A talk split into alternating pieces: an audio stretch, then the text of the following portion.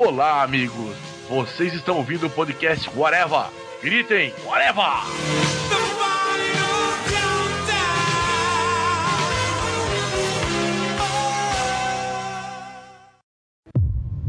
A big part of the job is looking for the worst in people.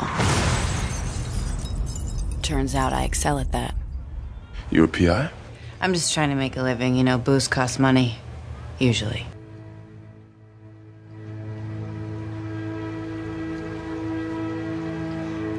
Unto this dawn, unto this dawn, unto this dawn,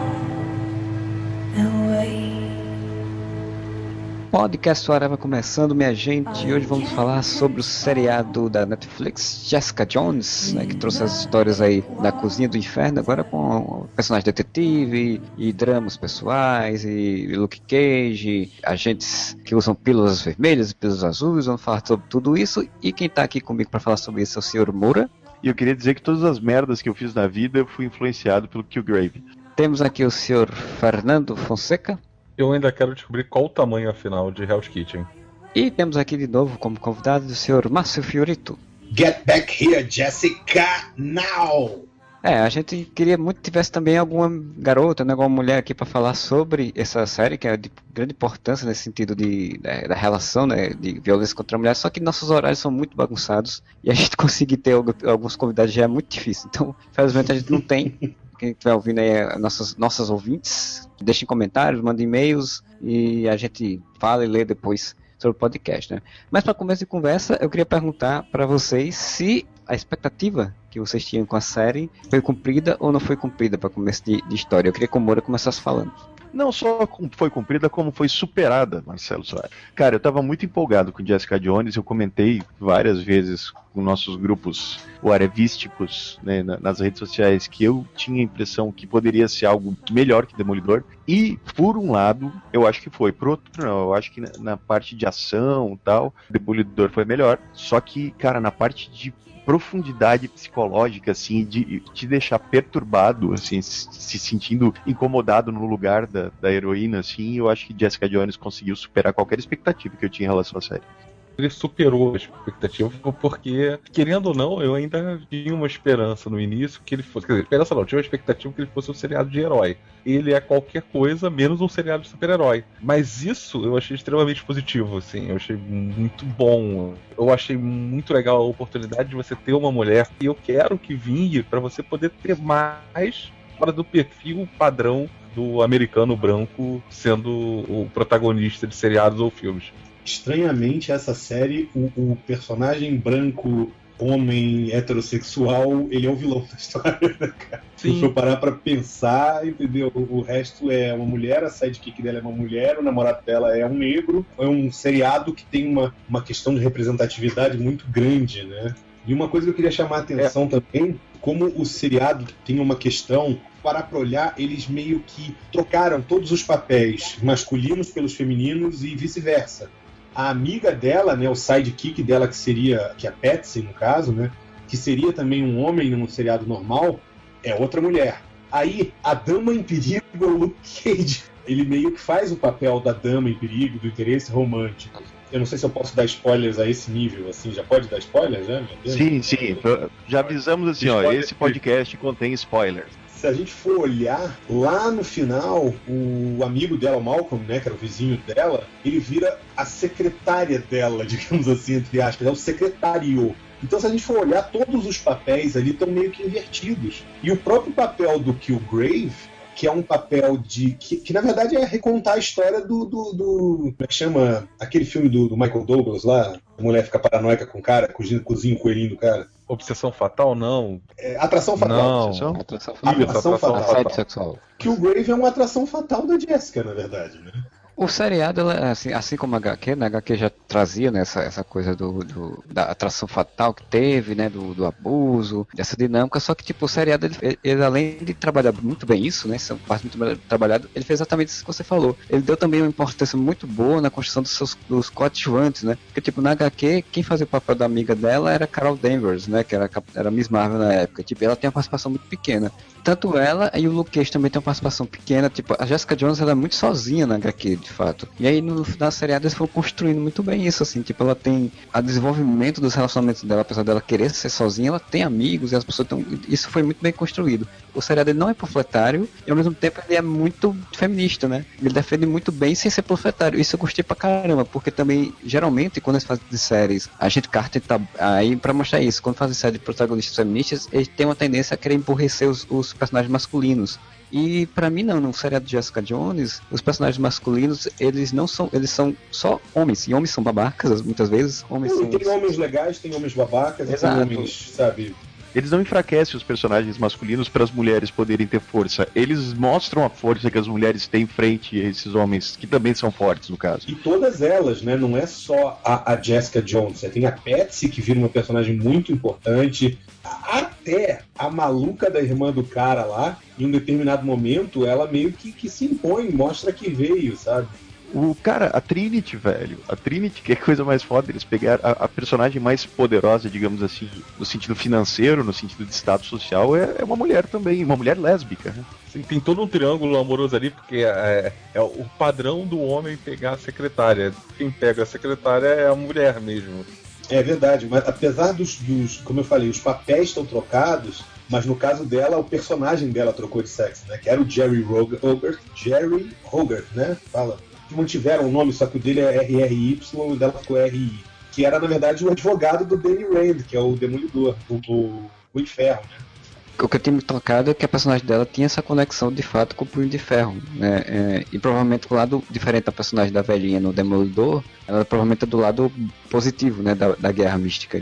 Ela, é, ela, na verdade, é tipo o Fog Nelson do, do, do Punho de Ferro. Só que rica, né? é verdade a gente tá falando sobre expectativas e falando aí sobre um pouquinho das ideias, então vamos falar de parte da série. Primeiramente, eu queria que vocês falassem sobre a questão dos personagens, assim, dos atores, das atuações, né? Na minha opinião, foram muito boas. Eu queria saber o que, é que vocês acharam das atuações deles, dos protagonistas e dos coadjuvantes também. Eu gostei da escolha da, da Kristen Ritter como, como sendo a Jessica. Ela já tinha aparecido em Breaking Bad. Ela também faz uns, uns filmes de comédia e tudo, mas ela é uma boa atriz vou concordar com você, porque eu lembro que uma vez, eu não lembro que podcast que a gente fez, mas eu acho que era sobre expectativas desse tipo. Quando a gente chegou no, na Jessica Jones, que ela não tinha sido elencada ainda, alguém do podcast, que eu vou chutar que tenha sido Modeste, falou que tinha que ser uma mulher muito gata e muito gostosa. E eu falei que não, que eu achava que a Jessica Jones era exatamente a personagem que ela não tinha que ser o padrão de beleza, sabe, tipo paniquete. É muito pelo contrário, ela tinha que ser uma personagem que tivesse, na aparência dela, você já visse que ela era uma mulher comum, estava metida num negócio totalmente fora do, do comum. E, cara, a Christian Ritter foi perfeito, porque ela tem aquela cara, tipo, diferente. Ela é bonita, só que ao mesmo tempo ela não é a, a beleza a, clássica. Miss Universo, assim, aquela beleza clássica. Ela é bonita, mas ela tem aquele ar estranho. Uma coisa que eu percebi da série, na verdade, assim, eu achei que ela é até um pouco bonita demais pro que eu esperava que fosse a Jessica Jones. Ela é meio gostosinha, ela tem carinho de pin-up. E assim como no seriado do Demolidor, quando anunciaram o casting, eu falei, nah, não gostei, sabe? Eu não tinha gostado do Vincent Donoff como Kingpin, não tinha gostado do cara fazer o Demolidor. Enfim, eu não tinha ido com a cara dos, dos atores. No Demolidor, eu pô, mordi a língua, pedi desculpa, dei a mão palmatória porque eu tava errado. Agora, mesma coisa, cara. Tirando o Luke Cage, que eu tinha achado realmente, ah, tem cara de Luke Cage, beleza. Agora, ela eu só tinha visto naquele Big From Apartment 23, seriado comédia, né? Que até tem o Dawson. e, tem o... e tinha visto ela no Breaking Bad num papel muito pequeno. Lógico, a gente tá avaliando fisicamente. Ela tem cara meio bagaceira, assim, ela tem cara de detonada. Ela podia fazer uma junk como ela fez no, no Breaking Bad ela, eu pensei assim, ah, talvez ela não aguente o tranco de uma protagonista e uma protagonista da força da Jessica Jones. Novamente, eu peço desculpas à Marvel, ela arregaçou no papel, acho que ela mantém sim o papel de protagonista o tempo todo e você se importa com ela, entendeu? Você, você olha para ela e vê a Jessica Jones, não vê a atriz. Quando falaram de ter um, a Jessica Jones, eu sempre ficava pensando na HQ, em que ela é mais velha, né? Já tem um tempão já que aconteceu aquele caso a e tal. tipo, é meio gordinha, então tá meio fora do padrão. Então, como eles quiseram encurtar tudo, ela mais nova, o tempo também do trauma dela é menor, são seis meses só o que eu achei legal foi porque souberam construir isso, né? A atriz, ela, ela apesar de ter um, um, rosto bonito e tem essa coisa que não é tão fora do padrão, mas ao mesmo tempo é fora do padrão, mas construiu ela como uma pessoa fora da sociedade, tipo, desde criança, né? Tipo, desde pequena, assim. Por exemplo, quando ela tá lá com o irmão que tem a cena que ele sofreu um acidente, ela já é uma pessoa que é meio roqueira, meio fora, da, fora daquela família, né? Não é adequada. Quando ela vai pra família adotiva, a irmã, a irmã que ela tem já é muito mais bonita que ela, assim, chama atenção, é a modelo, né? Ela não é. Então, tipo, ele foram construindo isso para você, você acreditar naquela personagem, né? Tipo, e ela vai construindo aquela coisa da pessoa tá fechada em si, né? Até que, é, tipo, tem a cena lá quando ela detona o apartamento da mulher que quer matar ela, né? Que é arma pra matar ela. É, tipo, ali você vê, ela foi construindo uma personagem que era enrustida, que tinha uma raiva reprimida, que ficava tentando se esvaziar a mente bebendo e tal, e naquele momento você vê a atriz que ela é, né? Tipo, ela construiu uma cena para mim, que aquela cena ali é uma das melhores cenas da, da série para mim. E é, o momento que ela explode, né? Que ela, ela, é toda, ela é toda retraída, ela é toda tipo. É toda blazer, né? Ela é toda tipo, pá, foda-se, não quero que me encha o saco. E naquele momento ela explode, né, cara? Tu vê a, a, personagem soltando toda a raiva que ela tem guardada nela. Engraçado é que o Fernando falou no início que ele ah, esperava muito que fosse uma, uma série de super-herói, não sei o quê pô, eu achei interessante justamente o fato dela ser uma série e não é exatamente de super-herói. Pelo contrário, ela é uma série completamente no ar, né, cara? Só não é tão no ar porque, atenção para a piada infame, porque ela não voa, né, na série. Se você olhar, ela é uma detetive, ela vive com problemas de relacionamento, ela meio que ela bebe pra cacete, ela mora no próprio escritório. Pra completar, só faltava, tipo, a, a persiana meio aberta e o ventilador girando lento, sabe? É, então, né? no quadrinho ela é, é mais não ainda do que isso, porque no quadrinho tem a persiana semi-aberta e tem o ventilador. pra fechar o compor o personagem no quadrinho do Bendis, né, do, do Michael Gaydos, é, é uma série realmente inovada, tem vários arcos de investigação, tanto que na série, na, pra quem lê HQ, tem personagens no quadrinhos que aparecem de outra forma bem diferente na série, assim, que, ah, por exemplo, a, a, essa senhora que eu falei da cena que quer matar ela e que arma todo um negócio com o marido, ela aparece na série com outra história, no primeiro arco que é pra incriminar Jessica Jones, eles, eles souberam fazer uma releitura. Para mim, eu gostei muito que eles fizeram uma releitura muito boa da série, em reutilizar coisas sem ser igual, mas ao mesmo tempo tendo lá. Curti bastante também. Eu li muito pouco do quadrinho do Elias, né? Eu li acho que oito edições só do quadrinho do Elias. Você perguntou da expectativa, eu tinha quase nenhuma, porque eu não tinha lido o quadrinho, então eu não sabia do que se tratava. Quer dizer, sabia do que se tratava, mas não, não conhecia os, os detalhes, né? Uhum. O trabalho de dissertação do mestrado foi nessa série, então para mim foi uma especial assistir ela, né? E aí, falando do Luke Cage, né? O Luke Cage também foi uma grata surpresa, porque esse ator não, conheci, não tinha visto nada, não lembro dele em canto nenhum. E a imagem que eu tenho do Luke Cage é uma imagem mais, tipo, heróica mesmo, né? Do cara com aquele uniforme, durão e tal, não sei o quê. Eu tinha salvo um. Salvo, não, botei na lista, né? Aquele negócio do Netflix, que era um negócio de Halo, eu acho. Forward to Down. E aí eu tinha deixado aquilo separado porque parece que faz uma participação, mas eu não consegui ver ele tinha cara de Luke Cage, mas eu achei que a personalidade ficou muito bem encaixada. Uma outra coisa que tem de diferente na série é a presença do sexo. É demais, né, cara? Tem o sexo. Praticamente um sexy time. Né? Exatamente. Né? Segue uma linha totalmente diferente do que a gente, do que a gente viu. Não, apesar de ter poderes, não é um seriado super-herói. Você tem um personagem feminino que se sustenta, que é forte, é uma coisa natural. Isso também é uma parte que é um, é um avanço, assim. Não é comum, ainda mais por esse gênero de super-herói. Se a gente está falando disso, só para fazer um. ressaltar um ponto, não é um sexo amoroso, não, cara, entendeu? Eu diria que tá mais perto de um filme pornô do que até um sexy time da vida, que tem aquela coisinha mais bounty, que eu vai lá, sabe? Não, cara, a hora que ela vai transar com o Luke Cage, aquela da cama, que a cama quebra, tipo, é no mercy ali, né, cara? Entendeu? O negócio tá pegando fogo ali, não é de. Ali é aquele momento que os dois sabem que pode se entregar no sexo de uma maneira que não Sim. poderiam ser outra pessoa. Não, ele até fala no início, né? Que ela fala, ah, não, é, pode, pode. Eu não pode vou quebrar. quebrar. Ele fala, vai sim, entendeu? Porque eles ainda não sabem que ela ainda não tinha revelado, eles não tinham se revelado, né? É, e ela talvez tivesse com medo de quebrar ele também, porque ela também é super forte. Né? É muito legal essa relação que eles criaram, porque no quadrinho eles, eles têm uma, uma, noite de sexo, porque tipo, ela tá querendo. Tanto que essa cena do. do que no quadrinho foi polêmica, chegou até, acho que na, em Londres, que foi. Na Inglaterra foi proibida, que é a cena do sexo anal, né? Que eles fazem. É mais e... explícita no quadrinho do que na série. A série fica meio subentendida a hora que ela é, que vira de costas e, para ele, assim, entendeu? É, e, e, no quadrinho, isso é uma cena muito importante na história, porque ele constrói, o Bendis constrói, constrói, ela sofre, ela quer se punir, ela quer se maltratar, tanto que ele pergunta, o que é que você quer? E logo depois, no quadrinho corta, faz fazendo esse sexo anal e, tipo, o recordatório, né, a legenda das falas dela, a, a voz em off dela, é reforçando isso e tal. Isso ficou mais solto no, né, na série, até entendo que eles não vão focar nisso e tudo, e eles estavam querendo criar uma, uma relação bonitinha, né, entre os dois e tal, meio amorosa e tal. Daí depois ele mandou mensagem. No quadrinho depois, eles, eles têm uma relação amorosa depois. Essa relação amorosa deles só foi, só foi ser construída mesmo, tipo, lá no final do, da fase do, do Bendis na, no Raiders, quando a, série, quando a série foi encerrada e quando ela foi pro The Pills, né, pra um HQ The Pills. Aí que foi que eles começaram um relacionamento para depois ter um filho e tal uma filha, na verdade. E aí na série não, eles tentaram construir um relacionamento mais amoroso, tanto que o Luke Cage aparece muito mais na série, assim. Tem uma, Aliás, é, tem um easter eggzinho disso, você viu? Do, do, da filha. Que o Barman fala, né? É, ele fala, fala, vem que falar um negócio pro Luke. Ele, ah, tá bom, você vai falar que ama ele, quer casar com ele, vai ter a filha dele. Fala assim. Moura, fala aí do Luke Cage porque você não, não falou ainda. O Lucas Queijo.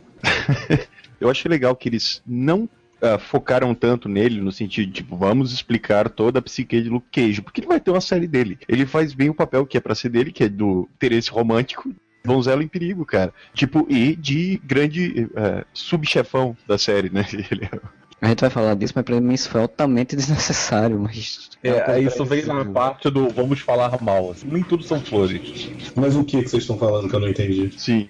O Luke Cage ter sido dominado pelo Killgrave e enfrentar com ela. Enfrentar ah, mas sei lá, como eu não tinha lido o gibi, aquilo ficou meio evidente pra mim desde o início, assim. Sim, é evidente, inclusive, demais a demonstração dos poderes, de poder dele, o relacionamento dele com a Jéssica, o fato dele aparecer pouco é, em relação ao que apareceria numa série comum, o interesse a romântico do personagem, é né? Espetacular, cara. A cara de tédio dele é muito lutando é espetacular, cara.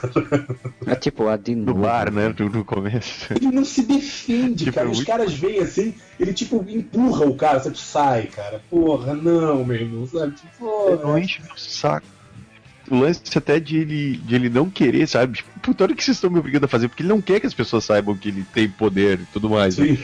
Sim, até porque ele tá escondido, né? Ele, ele tá lá oculto. O é. bar não tava no nome dele.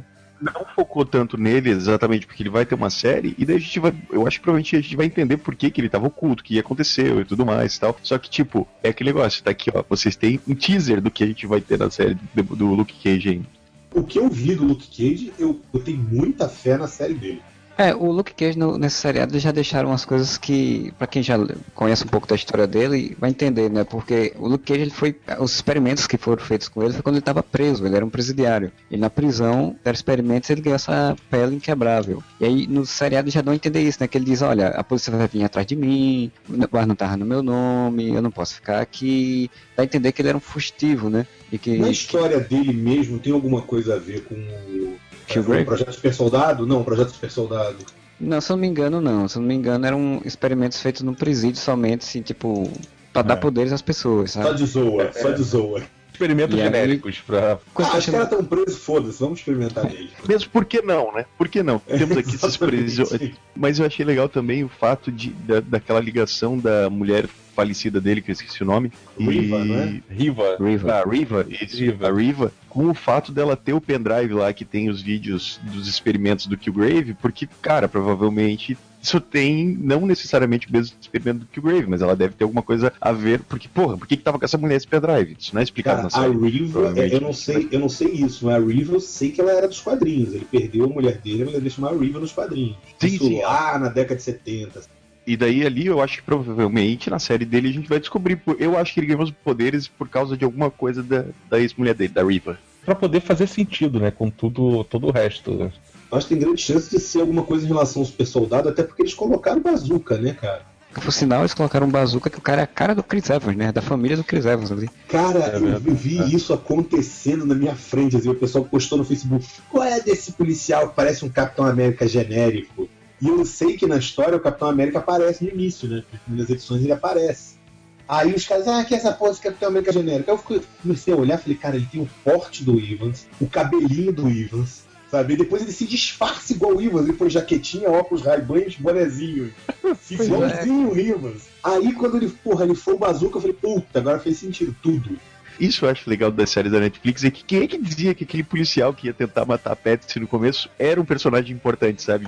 É, o policial que tenta matar a Patsy e que depois tenta se matar. É, Cara, é, tenta não, né? A, a, a, ele ia se matar, né? Isso, ele ia se matar. Tipo, qual a importância que você dava pra ele?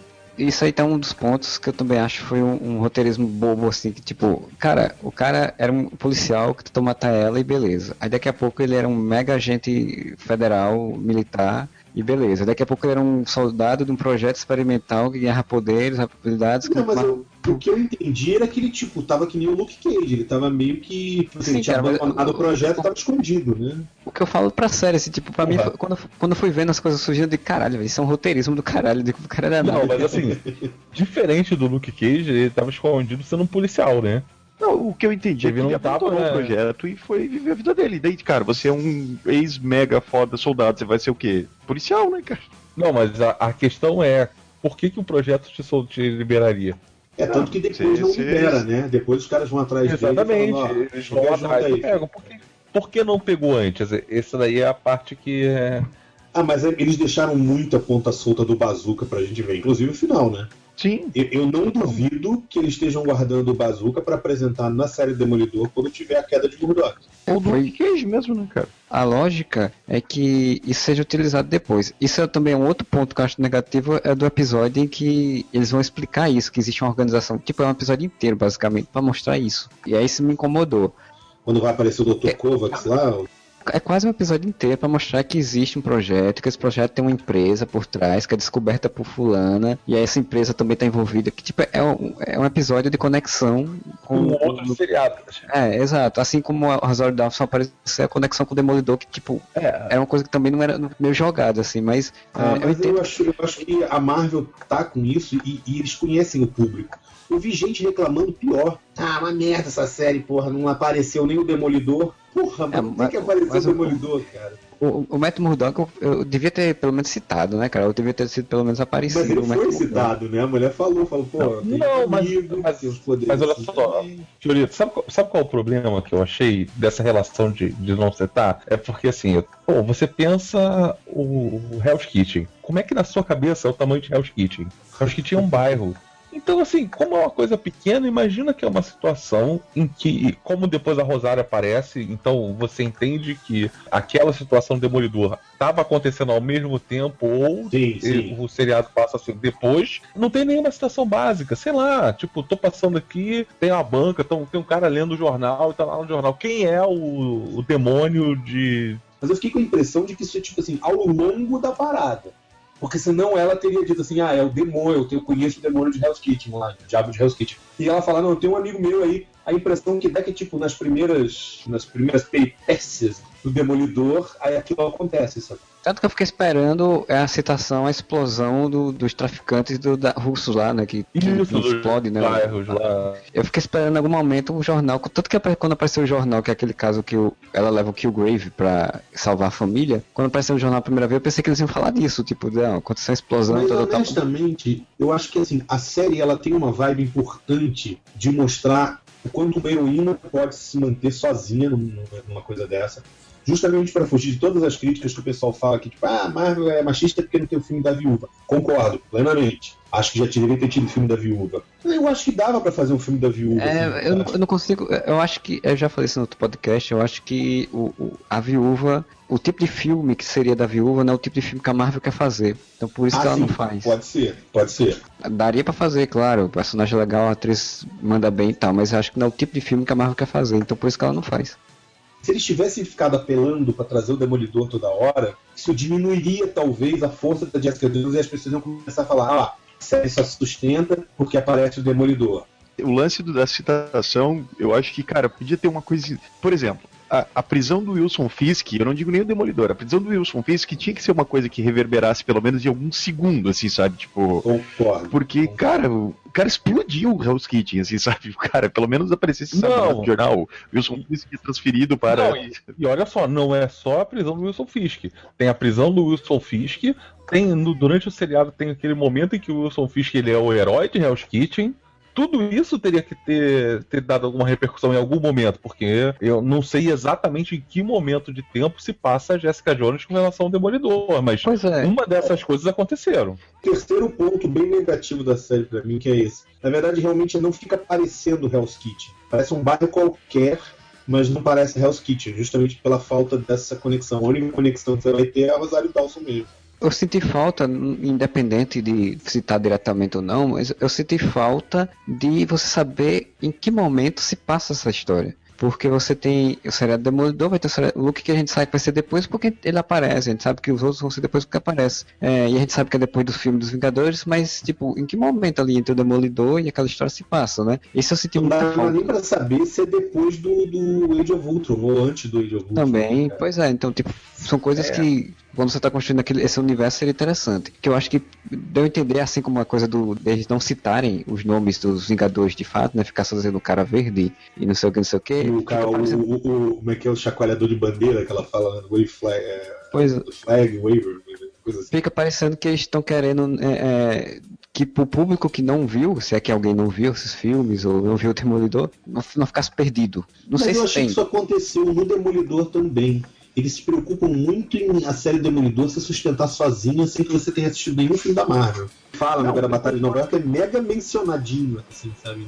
Passa direto. Mas eu acho que no Demolidor ainda tem aquele lance de eles falarem que, que quando os, a corporação Evil ali tá conversando, a melhor coisa que aconteceu foi a cair, o evento, e quando esses super poderosos brigam e derrubam prédios, a gente constrói outros prédios. Tá, beleza, mas em Jessica Jones me incomodou aquela cena em que o Luke Cage e a Jessica Jones descobrem que, que o outro tem poder, o Luke Cage fala: Ah, mas você conhece mais alguém? Porque tem eu, você, aquele cara verde e a turma dele. Velho, assim, num mundo em que existe um grupo chamado Vingadores e que já são conhecidos pela mídia, tá ligado? No final de Vingadores a gente vê, tipo, as pessoas falando não, Vingadores, as crianças. Não, no primeiro Vingadores não tem os Vingadores, tem os heróis. Mas não existe ah, sim, sim. Não, mas... a ideia de. Eu acho justamente isso deve localizar a Jessica Jones. Porque é, o cara eu... fala pra ela uma hora que ele fala assim: ah, desde que teve aquele negócio com os alienígenas, começou a pipocar um cara atrás do outro com poderes, assim, sabe? A senhorazinha lá que quer matar ela fala que a mãe dela, ou sei lá quem, morreu na queda do. no ataque em Nova York, né? Tipo, é, é a situação que tem. E a outra situação, a única situação que tem, tipo, é um garotinho andando com a roupa do Capitão América. Bem, é bem rapidinho quando eles estão no parque. Isso, é. isso. Não, tem, parque, tem, uma, tem uma situação da a Patsy também fala no rádio. A Patsy fala no rádio quando a Trinity lá fala que como assim controladores de mente? Não existe um caso anterior disso? Ela é, nenhuma também nunca teve um destruindo a cidade. E aconteceu. Mas é só a Vingadores 1, né? Quer dizer, você pode muito bem pensar que aquela série se passa antes de Vingadores 2. Na verdade, fica sem impressão, pra ser sincero.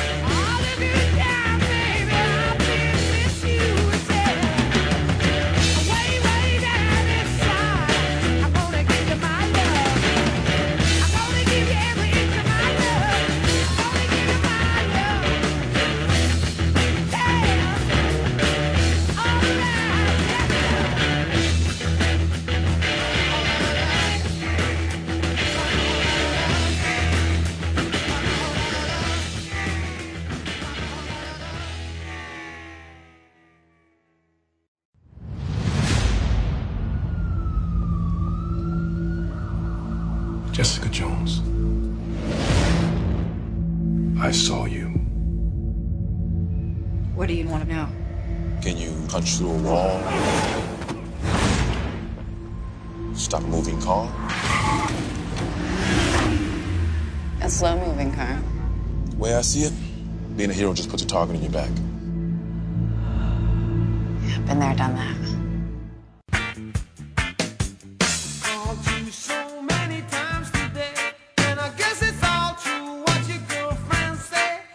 Seriado eu achei muito bom, ele é muito legal. Ele tem seus problemas, tem suas qualidades, as qualidades são maiores. Um dos problemas dele bota uns três episódios a mais do que precisava Esses três episódios acabam sendo mais vo voltados para você fazer ligações.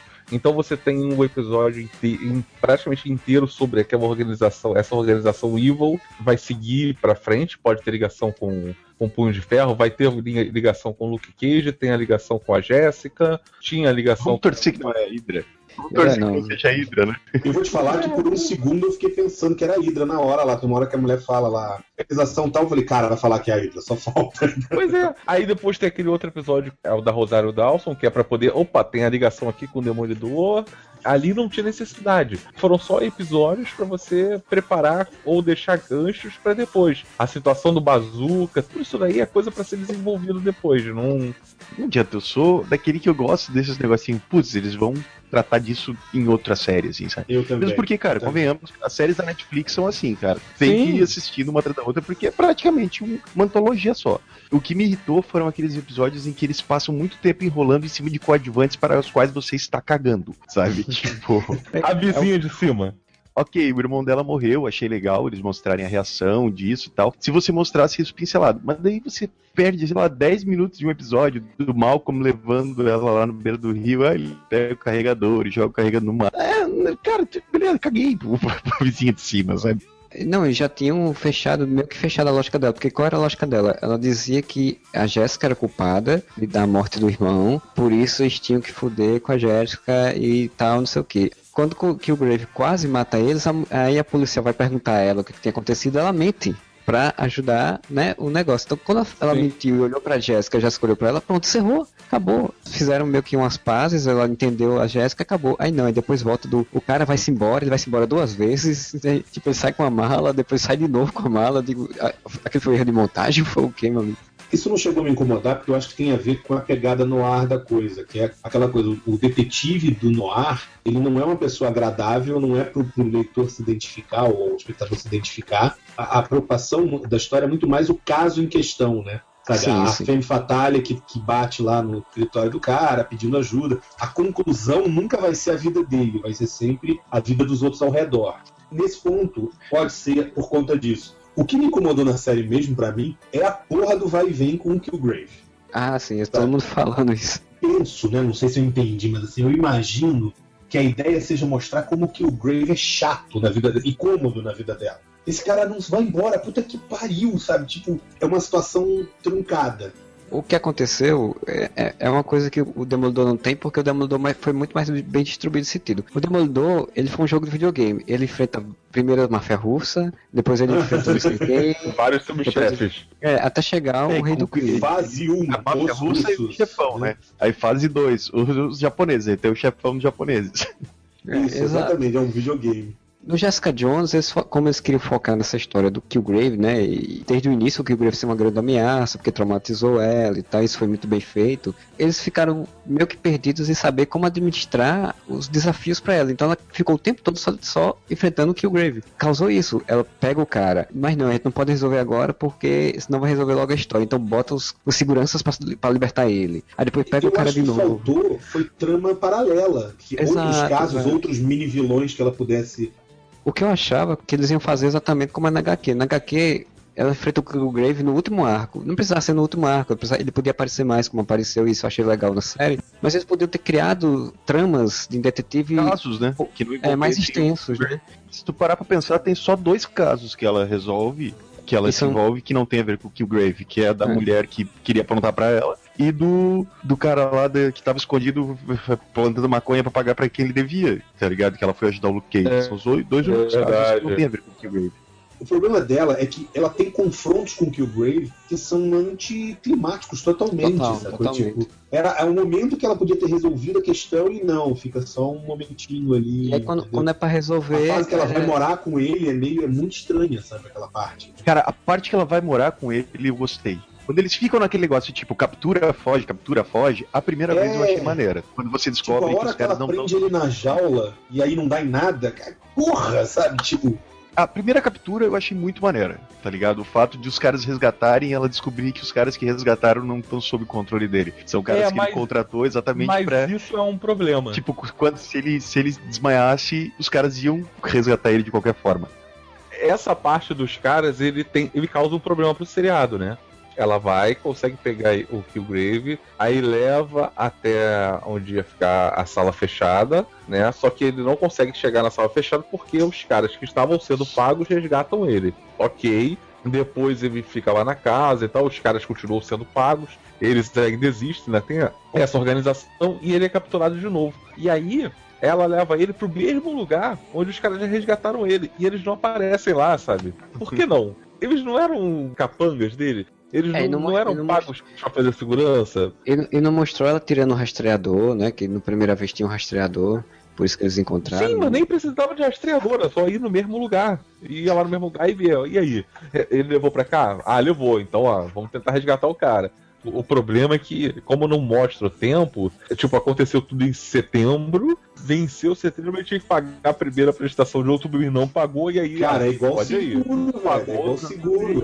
Seguro de carro, não pagou, fudeu. Atrasou, cortou. O que me irritou foi no episódio em que ela tá na casa dela e ele aparece, e daí ela sai da porrada nele, ele cai desmaiado, e daí chega aquela galera lá e dá porrada na Jessica e solta ele. cara. Aí eu também. olhei, ah, não, cara. Aquela Não, vocês galera, não fizeram isso. Tá na cara que eles foram manipulados pelo Killgrave. Até aquela louca manipulou eles, porra. Sabe, todo mundo conhece o Killgrave, sabe que o Killgrave é capaz disso aqui. Vamos lá dar porrada na Jéssica. É, tem razão, vamos lá dar porrada na Jéssica. Não é Não, e ninguém chegou lá, tipo, Jéssica, a gente precisa conversar com você. Ele já vai, É, vamos sentar não, porrada nessa mulher. aqui pra meter a porrada. Parecia os piratas. Os piratas, já entrou na porrada. né? É, né? Essa parte tem uma coisa que é interessante. Fizeram uma coisa errada, todos eles sabiam que fizeram essa coisa por influência. E a Jéssica ali era aquele alvo do tipo, pô, é uma pessoa que eu posso culpar. Porque se ela não tivesse se livrado do Killgrave, eu não teria o problema. A culpa É, da mulher que foi manipulada, né? A mulher Sim, e a manipulada. culpa não é minha. A O culpa importante é que a culpa não pode ser minha. Isso eu achei um ponto muito foda na série, que é o lance da culpa. Tem uma hora que ela fala do Killgrave, que ela convence a, a- a advogada lá, a Trinity, a falar do Killgrave e tal. E daí a advogada fala: Não, tá- tu não sabe quantas pessoas estão aparecendo aqui dizendo que foram manipuladas pelo Killgrave. Claro, né, cara? Seria desculpa perfeita pra qualquer imbecil. Uhum. Aí vai aparecendo Sim. várias entrevistas da, da menina que deu pro jardineiro, que engravidou do jardineiro. Não, manipulado pelo Killgrave, ele era meu jardineiro. Genial. Ele ficava sempre sem camisa, ele era bonitão. E aí ela Sim, percebe e- pelos detalhes, né? Legal é isso, que tipo, ele tem É, começa a descrever as pessoas, né? falando da questão da metáfora né, da, série, da série, ele é um psicopata e geralmente psicopatas ele tem um modus operandi, né? ele tem um- uma forma de agir. E aí ela começa a pegar os detalhes da forma de agir dele nos- nas pessoas e aí diz, não, esse aqui tá falando a verdade.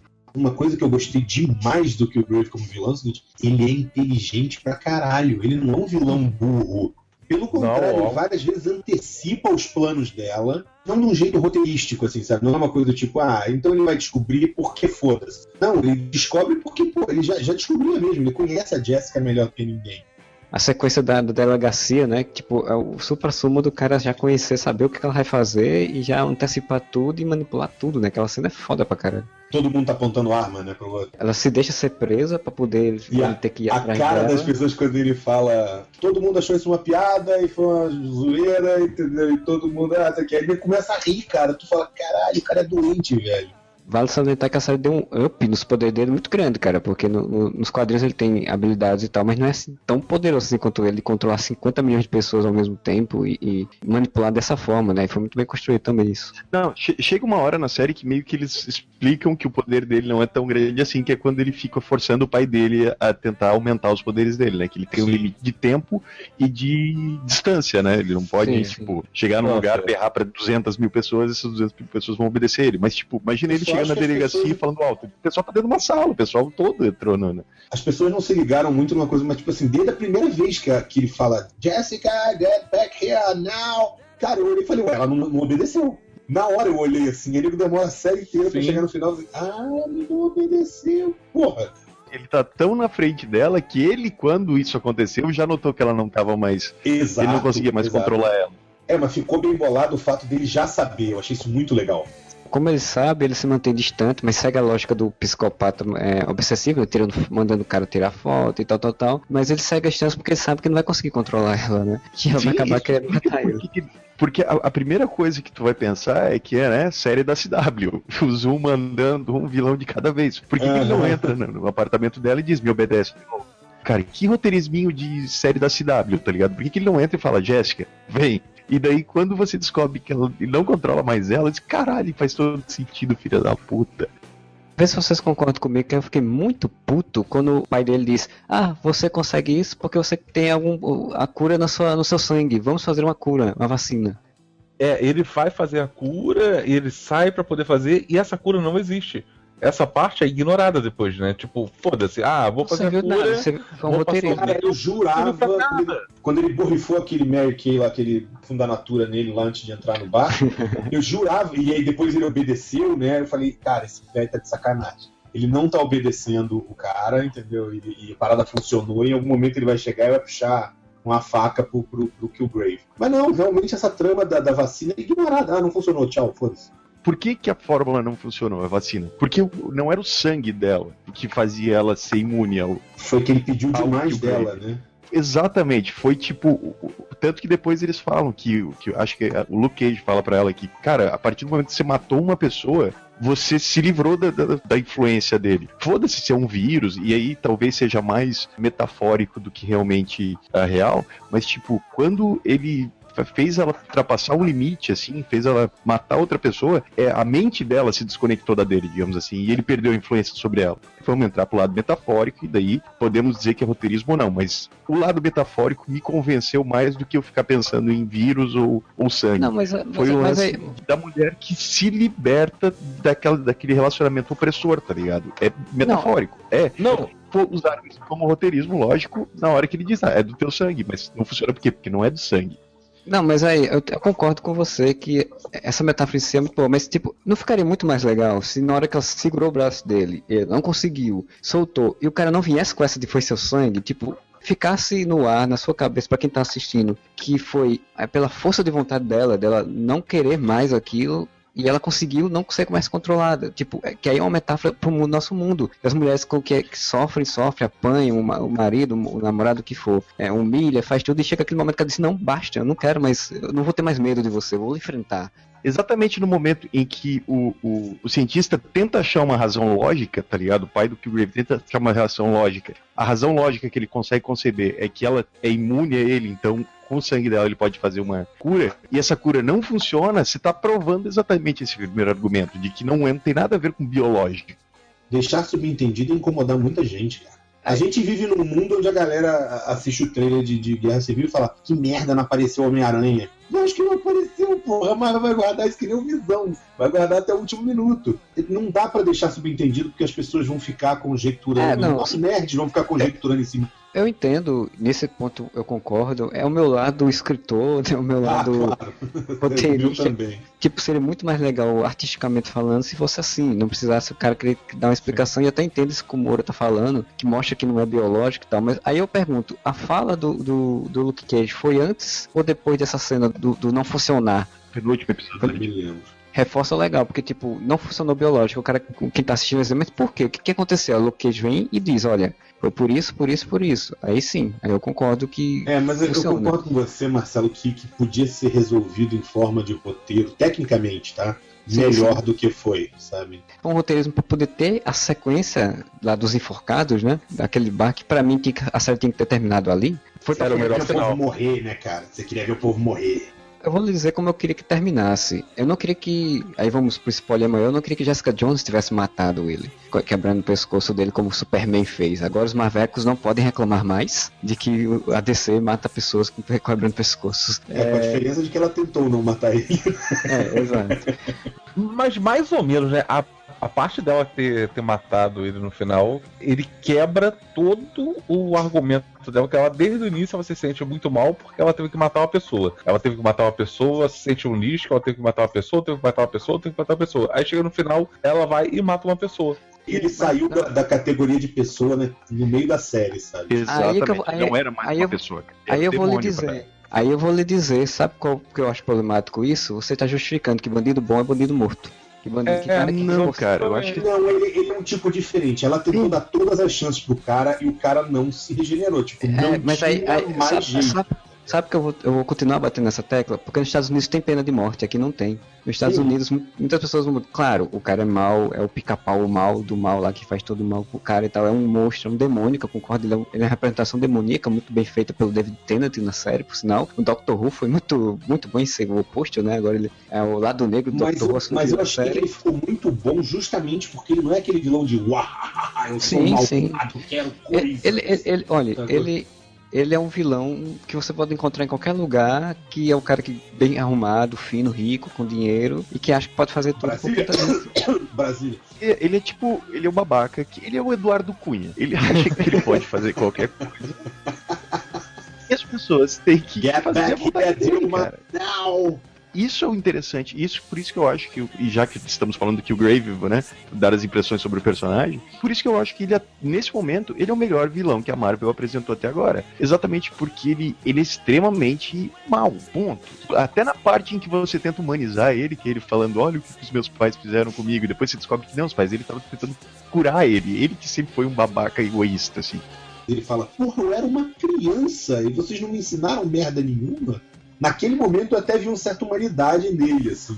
Mas dali pra frente é tipo, foda-se. E, e dali pra frente você descobre que na verdade tá tudo bem, ele tava sofrendo com aquela. Mas os pais estavam tentando curar ele de uma doença que ia matar ele em um ou dois anos, sabe? E o primeiro momento que ele podia controlar os pais, quando ele faz, que a mãe dele fala que ele era criança e ele reclamou de alguma coisa, a mãe dele falou alto com ele, mandou a mãe dele queimar a própria cara, quer dizer, ele não era uma criança tão inocente assim, né? É, isso E- é verdade. Ele é maniqueísta, ele é um vilão que, tipo, eu sou mal, eu tenho esse poder, então eu vou fazer o que eu bem entender da minha vida. Pronto, eu vou, vou, vou dominar as coisas e conseguir o que eu quero. Só que ele não é, tipo, aquele vilão superlativo, né? De tipo, ó, Não, vou o dominar o achei- mundo.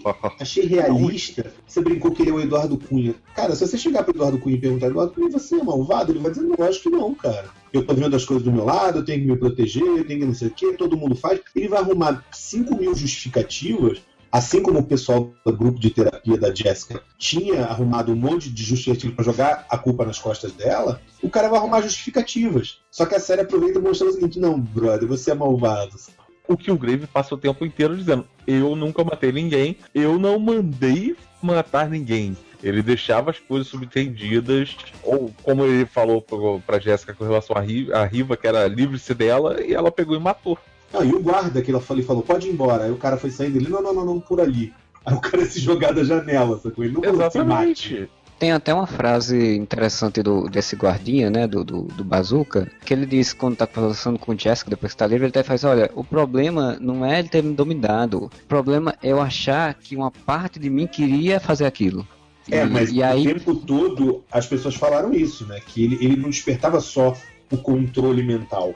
Botava na cabeça das pessoas que era aquilo que elas queriam. Exato, ele- ele Sim. despertava um lado, aquele lado negativo de todo ser humano. O, o que eu, o que eu falo dela matar ele, que eu não, acho que deveria ser, não por, também porque ela é uma certa, apesar de não ser uma série de heroína, né, de super-heróis, ser uma série de detetive, geralmente o detetive mata o vilão nessa história de detetive para salvar as pessoas, mas ela tem um caráter heróico que eu acho interessante e ela passa, como falou, passou a série toda dizendo que não queria matar, tá tentando salvar as pessoas. Então, pra mim, ela não deveria ser a pessoa que matasse. É por isso que eu falo que a série pra mim tinha que ter terminado na, na cena lá do, da- do, do restaurantezinho, onde todos estão enforcados, que pra mim quem tinha que ter matado ele era a Hope, porque fechava o ciclo dela. Não sei como faria isso, né, ali naquela situação ali, a fórmula funcionasse, eu não sei, mas pra mim a t- matasse ele pra a Jéssica não matar. Ela matasse e dissesse, olha, eu matei ele pra você não ter que matá-lo, sabe? Isso, isso para mim Olha, funcionaria melhor.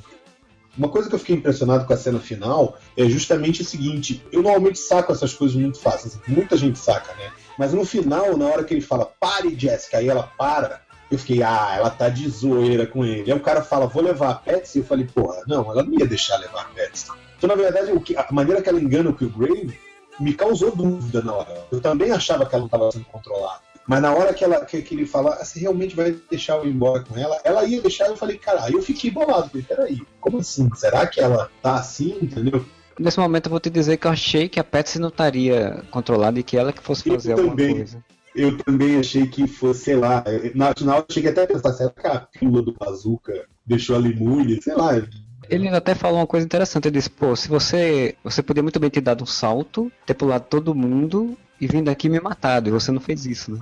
Na verdade, ela queria que ele parasse. Ah, é... ela queria que todo mundo parasse. Porra, é verdade. Meio que força ele falar stop, todo mundo parou junto, sabe? Vou dar minha opinião sobre a morte, o assassinato. Cara, eu acho que assim, em momento algum, pelo menos na minha visão, a Jessica foi mostrada como o Superman, assim, entre aspas, sabe? Tipo, sabe, a vida está acima de tudo. Eu tenho a impressão, se ela encontrasse o Killgrave na frente dela no primeiro episódio e ele não conseguisse controlar ela, ele ia quebrar o pescoço dele no primeiro momento que ela tivesse de cara com ele.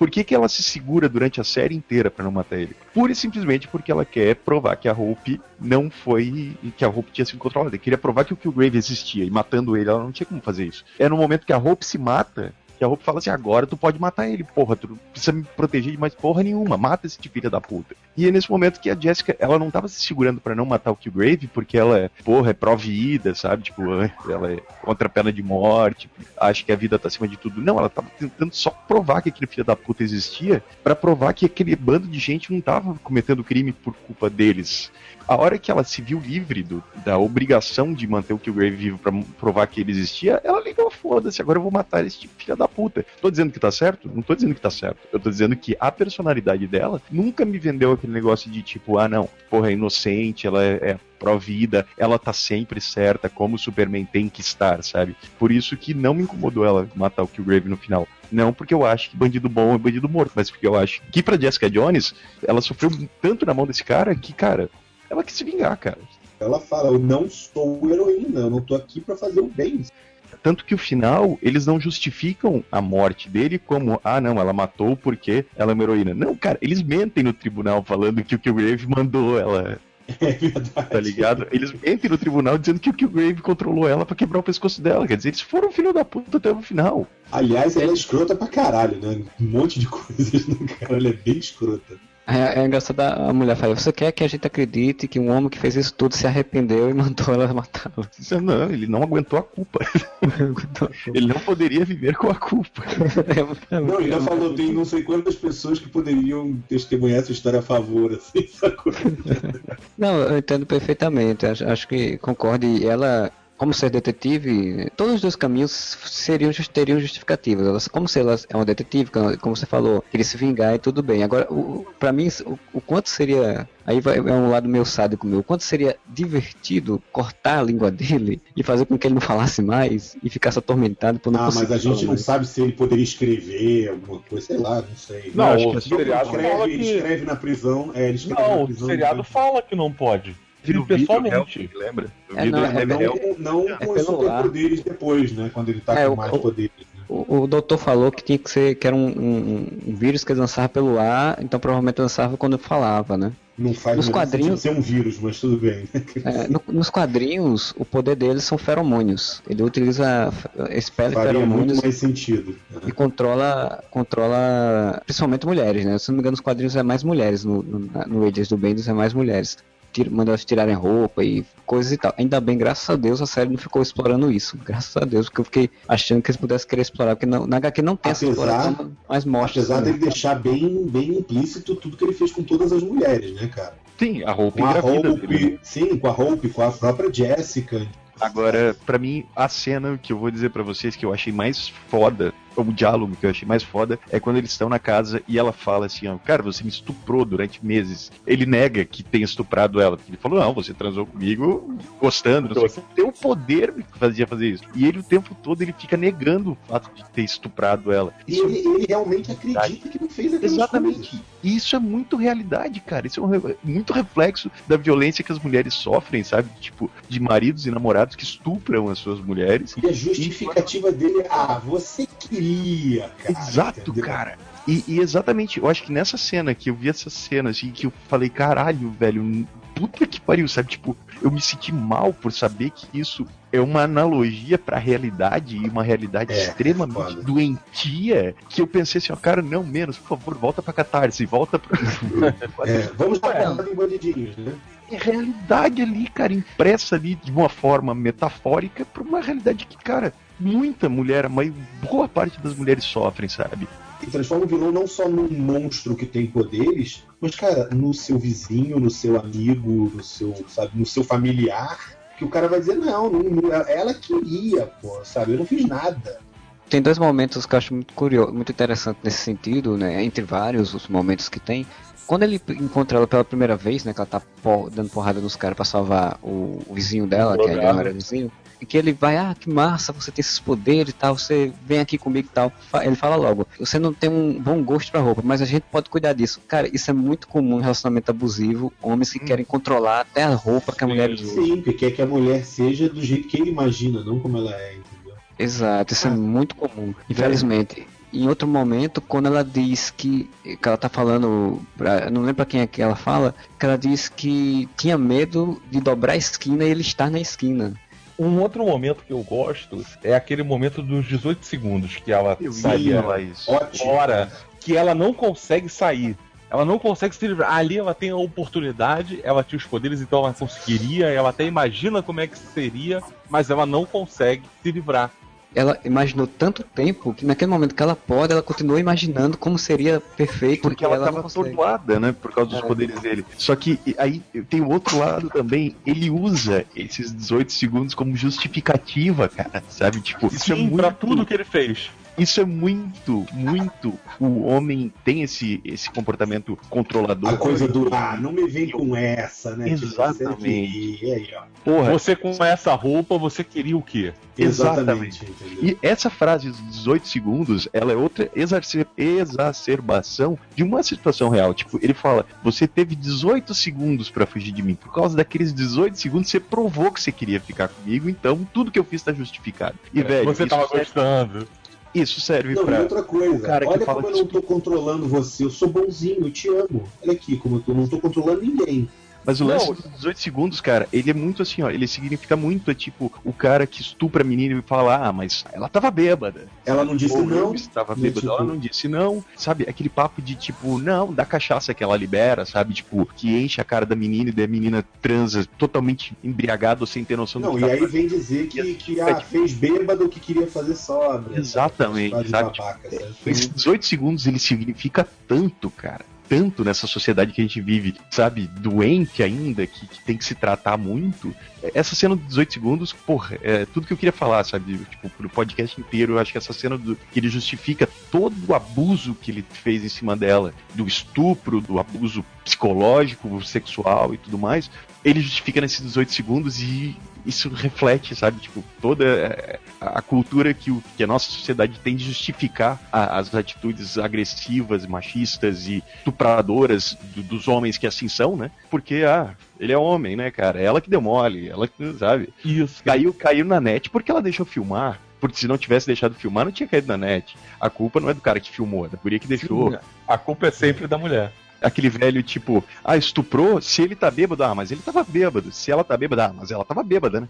Mesmo o cara que acusa, que diz que a mulher não disse não porque estava completamente embriagada, é o cara que vai alegar que estava embriagado para estuprar a mulher. Exatamente. É, eu, queria, eu queria destacar duas coisas dentro dessa, dessas que a gente está falando. O, também logo nessa, nessa sequência aí, ele conta a história de uma forma e ela conta a história de outra, né? Ele conta a história da visão que ele, na cabeça dele de que ela tinha beijado ele, que ela tinha ficado, e aí ela conta de outra forma, né? Conta a verdade, é, como, é, como é. foi isso me, me fez lembrar agora você falando de alguns comentários que eu já ouvi que eu fiquei perplexo. Você vê o quanto de carga dramática, psicológica, social que a gente tem nessa série. Isso, essas sequências são, sei lá, nos cinco primeiros episódios, seis, seis episódios, é logo no início. E eu vi gente falar: ah, não, já tô no quinto episódio de Jessica Jones, não acontece nada. Como não acontece nada, cara? Cara, eu ouvi tanto comentário imbecil, sabe? Eu ouvi até dos dois lados. Eu cheguei a. Eu vi muita gente falando assim: ah, porque essa série é chata, não acontece nada. É o que você está falando. Por quantos questionamentos sociais nós estamos tendo aqui? Eu cheguei a ver, eu não vi os comentários, eu vi gente comentando que tinha. Então, eu ouvi que eu vi, vi de alguém falar. Que, porra, tem gente que tava, pô, não, acho que ela tinha que ficar com o cara, o, o Killgrave, o Killgrave amava ela de verdade. O cara é doente, cara. Não, como assim, ele é doente. E, e, eles têm toda aquela sequência na casa dela para mostrar isso. É um momento em que supostamente ele não está dominando ela. E aí, tipo, dois episódios depois, na verdade, você entende, não, ele não estava dominando ela porque ele não podia. Na verdade, ele queria convencer de que ele era legal, assim, que ele queria. Ele estava querendo arrumar um jeito de que ela fizesse aquilo que, que ele queria que ela fizesse, né? Que se entregar a ele, ficar com ele, obedecer a ele, só que sem usar o poder, porque o poder ela, ele não tinha mais com ela. Ele fala toda a conversa só em perguntas e tal, para dizer, olha, eu estou dando opção a você quando ele não tinha opção. Exatamente. Não tinha mais... Até aquele momento a gente também acha que ele tinha opção, né? A Sim, gente só sim. vai descobrir isso Sim. depois, né? Sim, mas ele sabe. Então, assim, todo esse argumento de- das pessoas dizendo que ele era legal, pô, foi por água abaixo. Não não faz É, não, é o que eu falo. As pessoas falam qualquer coisa. Sim. Acho até que, por exemplo, eu cheguei a ver comentários que eu discordo do lado contrário. Eu vi gente falando assim, ah, que absurdo, as pessoas estão dizendo que Demolidor é melhor que Jessica Jones porque são os machistas. Ué, peraí, parou tudo, entendeu? Eu detesto comparar, ah, tal cena é melhor, tal série é melhor, não sei o quê.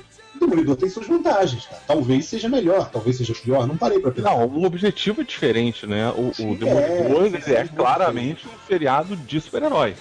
De conspiração, enquanto Jessica Jones é um Muito drama, menos cara. É um drama questionador, inclusive. E É, muito não- menos questionador. Não, Jessica um Jones é um drama pesado no ar.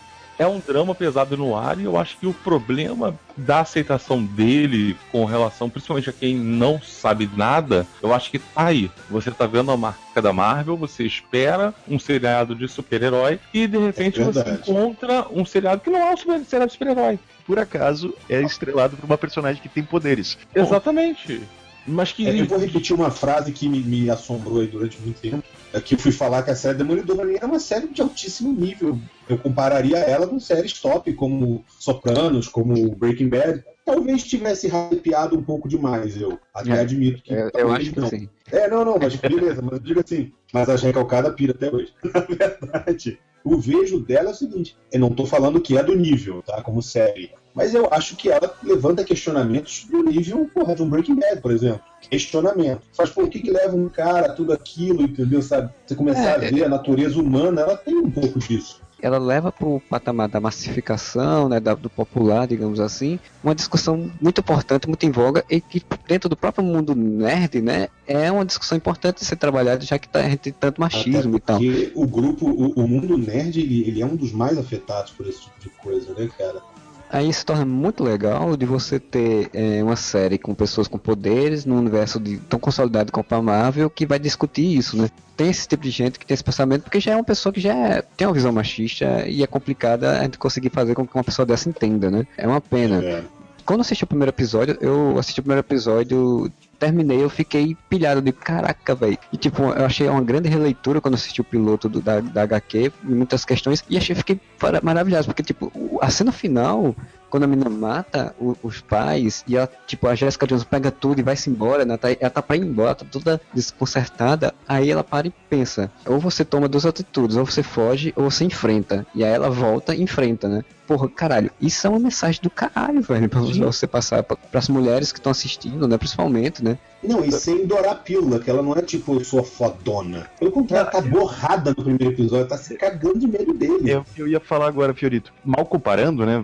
Comparações não são coisas legais, mas vamos falar assim sobre séries que são estreladas, séries de super-herói que são estreladas por mulheres. Atualmente a gente tem duas fora de Jessica Jones, né? a Agente Carter, que é um seriado muito legal, inclusive, e da Mas é Supergirl. muito panfletário, é Exatamente. Ele é um ele é um seriado muito divertido, muito legal, tal. Eu gosto daquele negócio meio do passado com tecnologia do futuro e tal. Eu- acho bacana. E mostrar a Marvel do passado também é muito A foda, Marvel né, do cara? passado. Ele é interessante exatamente por você ver uma, uma outra visão do universo Marvel, né? Eu gosto muito desse negócio da Marvel, tá mostrando vários, tipo, o universo dela de uma forma completa, né? Presente, futuro, espaço, terra e tudo mais, subúrbio e... Como você falou, ela é muito panfletária, ela é muito assim, tipo, ok, sou a Agente Carter, mega fodástica, e sou vista como É, uma secretária agradecimentos a Simone de Beauvoir no final da série, né? é, e sou uma secretariazinha aqui que ninguém me respeita, mas no final eu sinto porrada em todo mundo e todo mundo diz, oh, sabe, aplaude, Jessica. E é Ah, como você falou, é os homens são emburrecidos, né, cara? extremamente, né? Todos os homens são completamente idiotas e ela é, é que sabe de tudo, assim. E Supergirl, né, que era que é o Diabo do Veste Prada, com misto encontra com, com Gospel Girl. E, Com superpoderes. cara, mesma coisinha, Girl Power, né? É tipo, a garotinha É, mas que é um é secretária, mas que teen, assim, né? É, um girl power teen, assim. E como eu tô dizendo, não é ruim, tô dizendo que é ruim. Eu acho que é até bem válido, porque Jessica Jones não é feito pra meninas de 12 anos, né? Exato. E, E Supergirl é feito para meninas de 12 anos. E é legal elas terem uma heroína com quem elas possam se espelhar e dizer, poxa, que legal, eu quero ser assim, sabe? Como a gente se espelhava. eu tô querendo mostrar pra minha filha que tem cinco, cara. É, 5, 6, é pra criança, né? Criança, pré-adolescente e tal. Porque assim como a gente se espelhava no Superman, né? As meninas não tinham isso. Tinha o que? A Mulher Maravilha, porra, a Sim. última produção da Mulher Maravilha foi na década de 70, né? E, pô, acho muito maneiro. Só que, assim, usar realmente o drama da mulher adulta, contemporânea e tudo mais, e como isso de uma forma não panfletária, mostrando um drama mesmo, só Jessica Jones conseguiu fazer, sabe? De, uma forma realmente visceral, assim, e, muito profunda e muito filosófica. E sem usar aquele negócio, nossa, girl power, sabe? Uhum. Meninas superpoderosas. Ela não é uma menina superpoderosa, ela é uma mulher sofrida, sabe? Tipo, Não mulher- tá vendendo boneca da, da, da, da Jessica Jones. Exatamente. Ela não é, feita pra vender boneca. Pulseirinha da Jessica Jones, né? essa mensagem que o Marcelo falou do começo da trama de dizer, ah, ela ou você enfrenta ou você foge, isso reflete muito numa mulher, sabe? Tipo, pra, pra menina de 19 anos que tem um relacionamento abusivo com o namorado que, sabe, não deixa ela usar uma saia curta porque fala que isso é coisa de puta. E uma menina vê isso, sabe, reflete muito essa realidade de uma forma muito mais adulta e muito mais profunda do que qualquer série com protagonismo feminino teve até agora.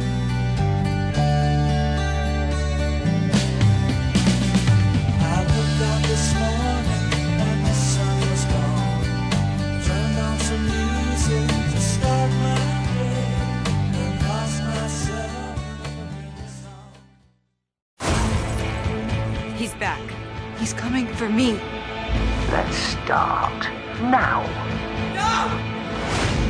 Jessica, I'm the only one who matches you. And we're inevitable. Oh my god. God didn't do this. The devil did. I'm gonna find him.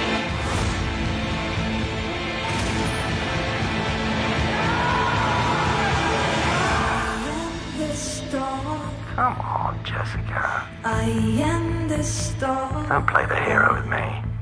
I am the star. So wait.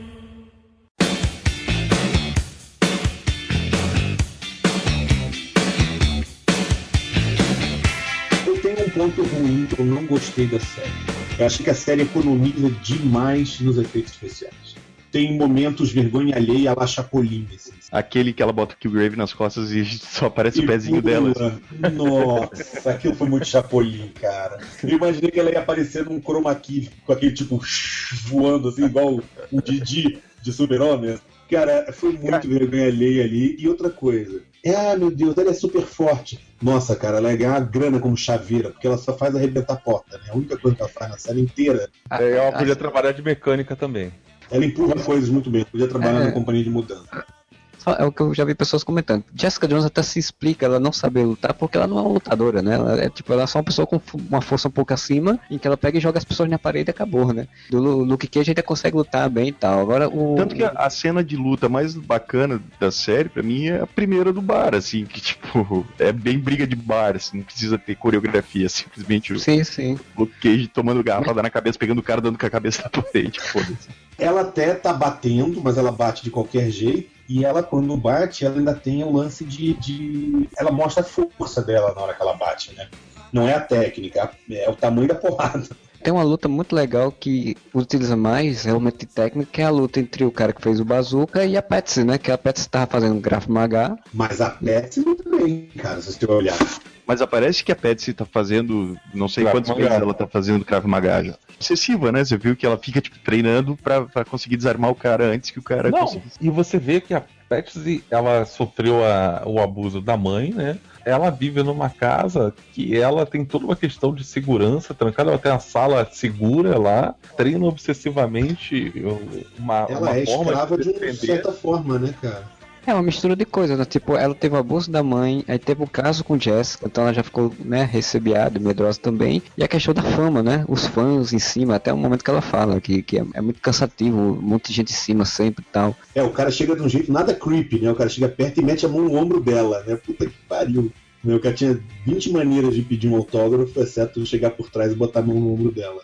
Cara, e quem achou muito legal a adaptação que eles fizeram da Patsy dos quadrinhos pra Patsy da série? Muito legal. tem aquele lance da Patsy dos quadrinhos, na verdade, no início, essa personagem não era uma super-heroína nem era da Marvel, né? Ela era tipo art comics, assim, da... Sim. E era ruiva, né? Que o pessoal Sim. fala, preferia você ruiva, né? E daí quando a Marvel integrou ela no universo da Marvel, que ela se tornou a, a Hellcat, que eu não sei como é que é em português. Acho que é gata felina, se eu não me engano. felina. Não, acho, que- acho que é gata do inferno mesmo, né? Não? É gata do inferno? Eu achei que era felina. Acho não que é. Pô, Gato do Inferno é um nome bem mais legal do que felina, né? Aqui tá. Ah, de acordo com o Wikipedia, diz que em Portugal é felina e no Brasil é gata do inferno. Quando a Marvel integrou ela, que ela se tornou a Gato do Inferno no- nos quadrinhos, eles disseram que aqueles quadrinhos originais dela, que eram Art Comics, que ela era uma adolescentezinha, patricinha e tal, eram quadrinhos escritos pela mãe dela, que existem no universo Marvel, né? Por isso que ela é famosa no, no universo Marvel. E daí eles adaptam isso fazendo que ela era tipo uma dessas atrizes Nickelodeon, né? Ela é uma Miley Cyrus, na verdade. Uma Miley né? Cyrus. É. Ela era uma princesa Disney. É quase uma Maísa do, do Maísa, né? Maísa? É uma Maísa do Silvio Santos. Porra, achei genial assim, essa adaptada. Tá, ok, ela e as frases que ela ouve, principalmente a Patsy, tem umas, cara, que são de vomitar, né, cara? Aham. O cara chegar pra ela e falar, ah, eu lembro de você, seu programa, aprendi a mexer no controle remoto com uma mão só. Caralho. Sim, era um programa muito idiota. E era um programa infantil, é aquela coisa tipo, sabe Pate Beijo que tinha, entendeu? Não, é Disney Channel, cara. Xuxa, É, sabe? Hannah Montana. Hannah Montana, é seriado da Mas é meio chocante os comentários que os caras ouvem, né? Sabe? Tipo, ah, E isso reflete outra, cara, continua refletindo a mesma a temática da série, que é tipo a violência que os homens têm sobre as mulheres, cara. O cara, ao invés de chegar ali, pô, Rio, tudo bem e tal, ser galanteador, não, o cara chega falando escrotidão pra caralho, achando que vai ganhar a mulher desse jeito, sabe? mas é, exatamente. O que é bastante comum, inclusive, diga-se. O que é muito comum, cara. Todo mundo conhece um filho da puta que faz isso. Você conhece alguns filhos da puta que Filhos da puta que fazem isso. Sabe aquele negócio, passa a mulher, o cara passa a mão no cabelo, assim, sabe? Porra, Vou escroto. te falar que, o, que o, o- podia fazer um da Jessica Jones, né? Meu amigo secreto, tem pele roxa e. Sim. Por sinal, você falando de pele roxa, cara, que adaptação bem, bem legal que eles fizeram a questão do púrpura, né? Porque primeiro se tornou uma referência para quando ela, tem memórias dele, né? Sim, Que as tudo memórias são todas púrpura. púrpuras, né? púrpura e tem uma referência pequena essa coisa dele ter a pele púrpura quando ele injeta o negócio que vai dar o, o up dos poderes dele. Sim. A pele fica ligeiramente púrpura, né, cara? Eu disse, ponto, agora vai ficar púrpura completa. Eu também É, não pensei que sim. Não, não- acontecer. não seria ruim se ele ficasse púrpura naquela hora, honestamente. Não- Eu adorei o fato dele não ser púrpura, que eu acho que vai ficar ridículo. O David Tennant todo pintado de púrpura ia ser uma coisa engraçada. Não, tem uma montagem na internet, procura um, um Photoshop que o nego fez da cara dele e mudou a cor da pele pra roxo.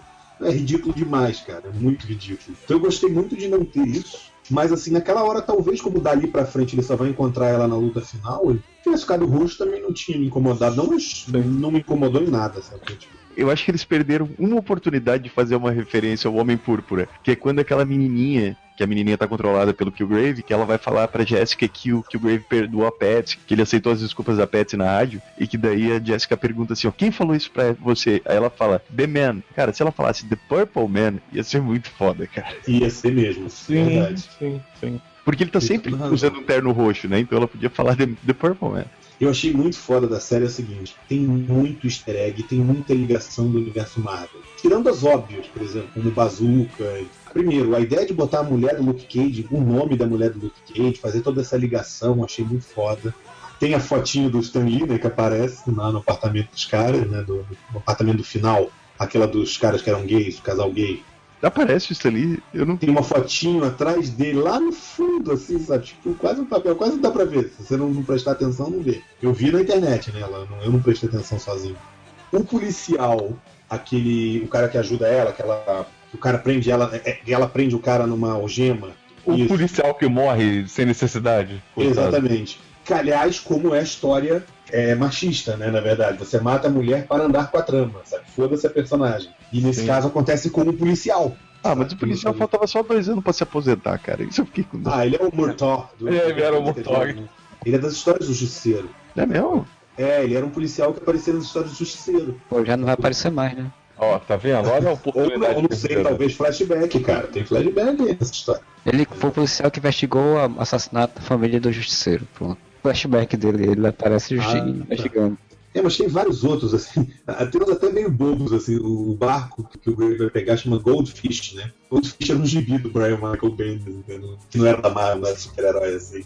Cara, a própria Patsy, quando ela toma as, as pílulas do bazooka, que ela fica motherfucker brigando, cara, na hora, tipo, eu pensei, será que, porra, ela vai ficar com poderes e ela vai Cara, eu tô torcendo demais pra em outra temporada ela arrumar um jeito de botar um uniforme. Não precisa ser aquele amarelo com azul, mas tipo, bota uma roupa de couro, bota uma máscara na. A Jéssica fala, né? É você que, que, que deveria usar o uniforme, né? Quando ela faz o uniforme da Safira. Que uniforme Cara, escroto, cara, muito bom. Mas é igual dos quadrinhos, cara, é idêntico. Mas é foda. E ela fala, ó, olha aqui que uniforme legal. Assim, porra, tá parecendo um uniforme de stripper. Aí assim, não, já pensei até no nome, Safira, né? Jewel no, no original. Nossa, nome de Essa filha é nome de stripper.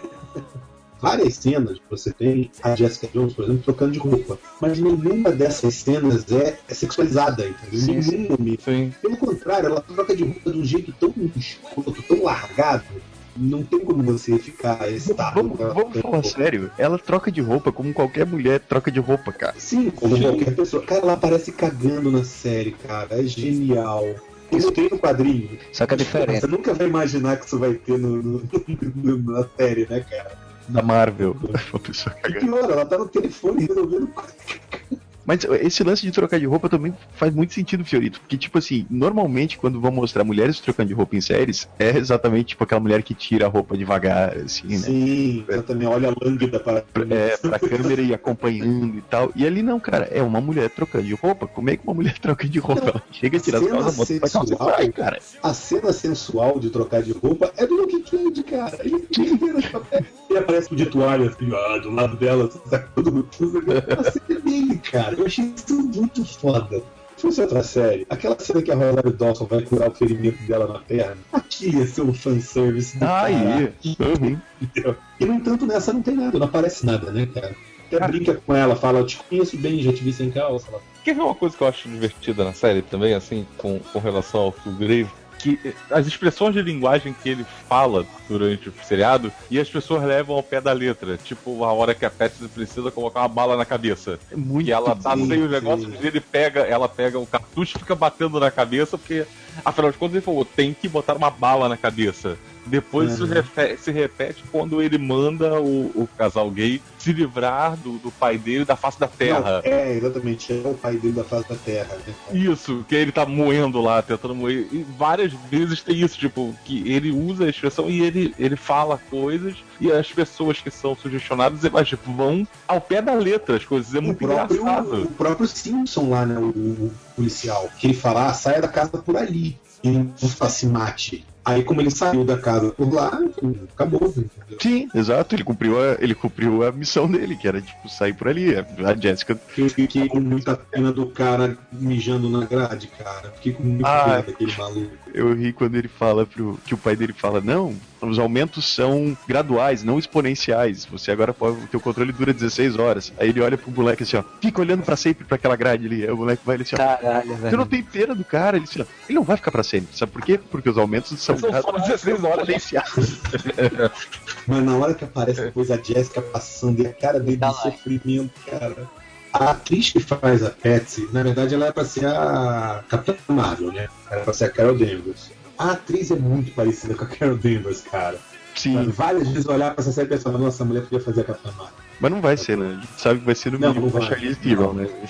Eu achei muito maneira a relação que eles criaram entre a Jéssica e a. Isso é outra coisa interessante. A grande, o grande relacionamento da série não é entre a Jéssica e o Luke Cage, sabe? Tipo, ah, farei tudo por você, meu grande amor. É entre a Jéssica e a Patsy, porque elas são irmãs, né, cara? Ba- Basicamente. E o, o Eu Te Amo que rola na série não é pro Jéssica Luke Cage, é Jéssica Exato. Patsy, cara. Isso é muito foda. Se alguém toma alguma atitude amorosa, assim, é mais o Luke Cage do que a Jessica Jones, cara. Sim, Sabe? é o Luke Cage Tipo, sempre, que é o mais romântico. Ela, ela não, ela tipo, beleza, vou te deixar em paz, vou sair fora. Honestamente, ela chega a ser dramática como os homens são nas séries, sabe? Tipo, não, Sim. vou embora para não te fazer mal. Ela termina de fazer sexo com ele, vai no banheiro, olha a foto e é, pois é, Vou eu matei a mulher dele. Deixa eu ir embora, deixa eu ir embora. Partiu, tá partiu, melhor é. assim. Partiu. Dela ter matado a mulher dele também é muito legal, É muito cara. foda, é muito Tu entende muito por que, que ela não conta pra ele. Isso ficou muito, muito humano, né, cara? Eu achei isso muito humano, assim, dela, dela não contar. Não é uma coisa do tipo. Que eu adoro, tá? Não tô falando mal, não, mas adoro o seriado do Flash e do Arrow, mas não é aquela coisa do tipo. Oh meu Deus, você mentiu pra mim. Não, é, uma, é bem mais adulto a maneira como se resolve, sabe? É lógico que ele fica puto, que ele fala, pô, você mentiu pra mim, mas. Sei E esse, lá, esse é- tempo todo que você não me contou a verdade, que o Grave tava mandando você não contar? Pois é, entendeu? E na verdade ela não contou porque ela não queria perder o cara que tava rolando tava maneiro, entendeu? Sim, e porque ela se sentia culpada, né, cara? Porque ca- calcula assim, como é, que- como é que deve ser pra uma pessoa chegar assim, oi, tudo bem, porra, sabe? Matei a sua mulher. Porra! Não, tem até vergonha, né, Não. cara? Ele esquece culpa, tem vergonha às vezes. Tem vergonha, exato. Sem contar que ali, na analogia da mulher que sofreu o, o abuso, né? Ela se sente um lixo. Sim, Sim, ela se sente Sim. culpada. Eu sou uma bosta, um bando de bosta, né? Eu sou uma filha Sim. de bosta, entendeu? Tem aquele lance até que a gente já comentou, que, o- que o Grave ele não controla só a pessoa, ele faz ela acreditar que ela queria fazer aquilo, ela sente a sensação de que ela Uhum. queria fazer aquilo. Então, por mais que a Jéssica saiba que era o poder do Killgrave, dentro dela, na lembrança dela, ela sentiu vontade de matar a mulher do Luke Cage. Mesmo que tenha Verdade. sido uma vontade induzida, mas ela sente que ela sentiu essa vontade. Então, é a culpa, é a vergonha. E só por E- isso o seriado e- vale a pena, né? Pelo tempo que a gente tá só discutindo Verdade. sobre coisas que não tem a ver com. Tem a ver com a nossa. com a vida real e não com um seriado de super-herói. Eu acho que esse seriado atingiu um nível de profundidade, como eu falei, que outros seriados também atingiram. Não é só a his- a história que é importante, tem todo o questionamento, a metáfora, sabe? Cara, mal comparando novamente, a gente vê, até porque hoje em dia tudo que, que envolve super-heróis em, em- na mídia audiovisual, hoje em dia é muito mais trabalhado do que era na década de 90, 80, né? Que era mais, Claro. era mais fanfarra mesmo, né? Porra, citando coisas que eu achei muito bem feitas, você tem a finale do Flash do ano passado, né, da temporada passada, Sim. que o Flash, e a- aquela cena do Flash com a mãe dele, e toda a parte de despedida dele do pai, do Joe, e quando ele não salva a mãe dele, pô, extremamente bonito, extremamente, sabe, tipo, tocante. Só que isso é um momento em uma série que ela é toda baseada em, pô, diversão, em, em catarse, sabe? Em, é uma sabe, série que tem que existir, cara. Essa coisa de, Sim. ah, não, não pode ter a série divertida, tem que ter Não, sim, cara. mas aí que tá. Ela tem que ser, ela é ótima sendo assim. Se tudo fosse igual a Jessica Jones, ia achar um saco. Nossa, o mundo ia ser deprimente, né? Então, é isso que eu tô dizendo, não é um demérito. Mas e Flash, por isso que eu gosto tanto de Flash, eu gostei tanto da primeira temporada. Porra, tinha momentos muito tocantes dentro de uma aventura super divertida, engraçada e tudo mais. Sim, sim. Eu acho a série de super-heróis mais divertida, talvez, que tenha. Também acho. Diversão é mais divertida. Arrow eu já acho que tenta puxar muito pro. Nossa, olha que drama. Um drama raso pra caramba. Mas, mas eles acertam também bastante, cara. Eles erram, eles erram, né? mas eles também Eles erram acertam. muito? Entendeu? Arrow! Eles erram muito pra um seriado sobre um arqueiro que nunca erra, né? Exato. E Agents of Shield também tem muitos momentos bonitos, tocantes, principalmente quando os momentos são tem a ver com Fitz e Simmons, que eu acho que se tornaram os personagens mais profundos da série, assim, que tem mais, mais camadas, né? É, E- de fato, eles foram pro oceano, né? Foi lá no final. Exatamente. Mas, assim, Jessica Jones realmente é diferente. Ele não precisa ser regra. E que bom que ele não é regra. Mas que bom que existe essa exceção desse seriado tão profundo, assim, sabe? Tipo, ir num- âmago de alguma coisa que vai além do Massa Velho. Você deixa o, o Massa Velho ou só os momentos tocantes para você ter um seriado que ele é todo baseado nessa parte mais profunda e que a pirotecnia ao redor dele só serve para você falar sobre o assunto que você quer falar. Mesmo que a pirotecnia seja pouca, como a gente já falou. Sim, não, quando eu digo pirotecnia não são os efeitos especiais, mas Eu o super-heroísmo, né? Tem uma cena também que é muito mal feita, que acho que é no hospital, que ela cata Cage pra levantar e mostra Acho que ele fica todo é durinho, assim, né? Sabe, ela pega. Cara, ele tá mal feito, é muito mal feito. Uma coisa que eu gostei demais, que a gente não chegou a falar, mas que é preciso ressaltar, é o seguinte: cara, o Luke Cage ficou impressionante, velho. Ficou muito bem feito, eu tô pirado pra ver a série dele agora. assim. É, eu ia até perguntar exatamente isso, né? Dentro dessa lógica do que a gente já viu do Luke Cage, e a gente tem toda uma história aí pra trabalhar dele. E, é, qual era a expectativa de vocês agora pra série, né? Do Luke Cage, que depois de Demolidor vai ser a próxima dele. A primeira, a próxima agora é Demolidor, a segunda temporada, depois vem Luke Cage aí.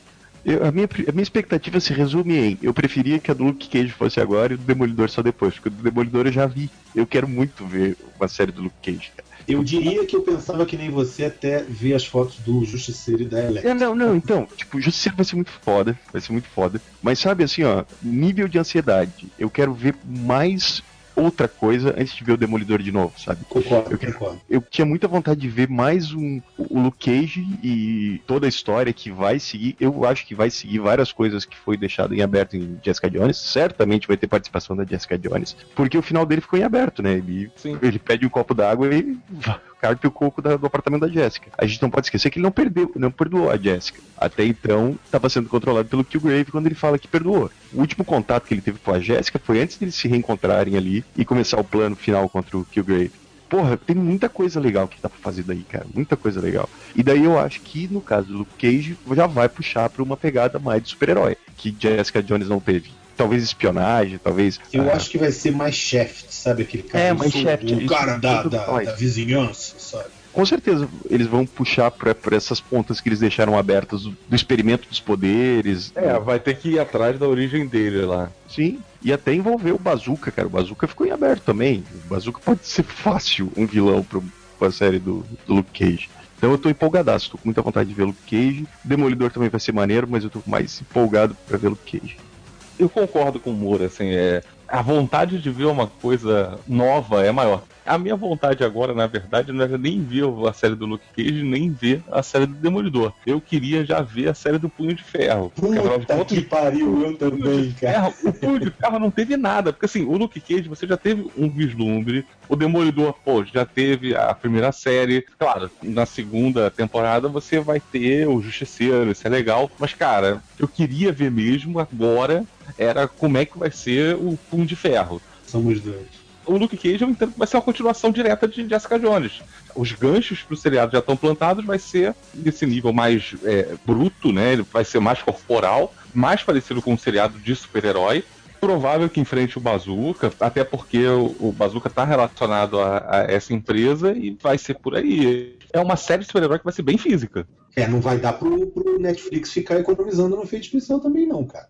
Até a hora que ele briga com a Jéssica no ônibus lá, que, ele, que, que a Jéssica conta pra ele, ele tá agarrando a Jéssica, e aí ele dá um soquinho no, no, no ônibus, assim, sacou? E aí a- amassa a lataria do ônibus. Cara, aquela cena, na boa, ele tinha que ter dado um murrão no chão e arrebentado, assim, feito um- uma cratera no chão, assim, sacou? Ah, mas a luta dos dois no clube, convenhamos que eles fazem uma destruição bem considerável, né, cara? O Luke Qual se do atravessando clube? parede. Quando ele, ele tá sob o controle do Killgrave, Ah, sim, sim, sim. ele sim. vai atravessando parede com a Jessica, né?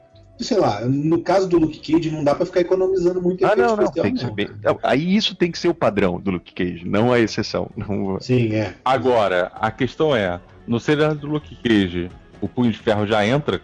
Tinha que, né, cara? Eles são os heróis de aluguel, né? Exatamente, eu acho que cabia.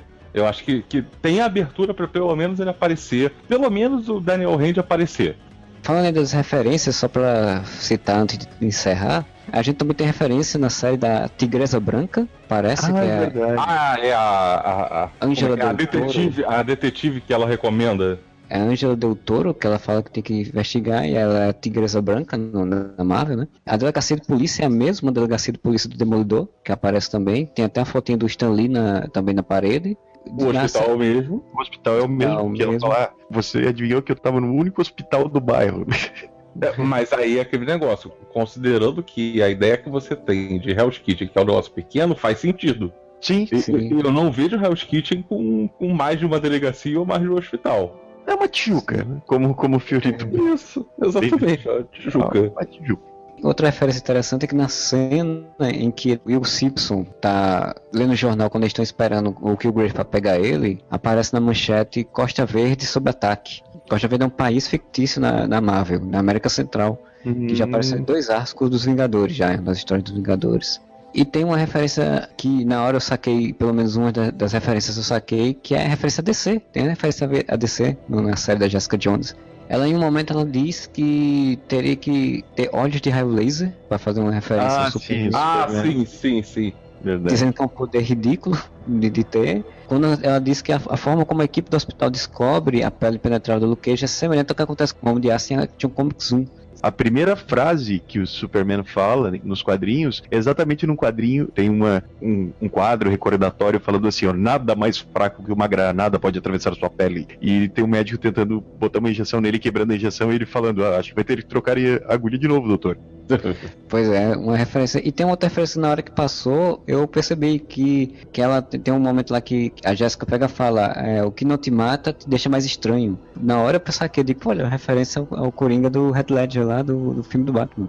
Cara, se tu pensar assim, os poderes combinados da Jessica Jones e do Luke Cage são os poderes do Superman no começo, né, cara, de 1938. Porque saltos super altos, é, pele vulnerável e super força.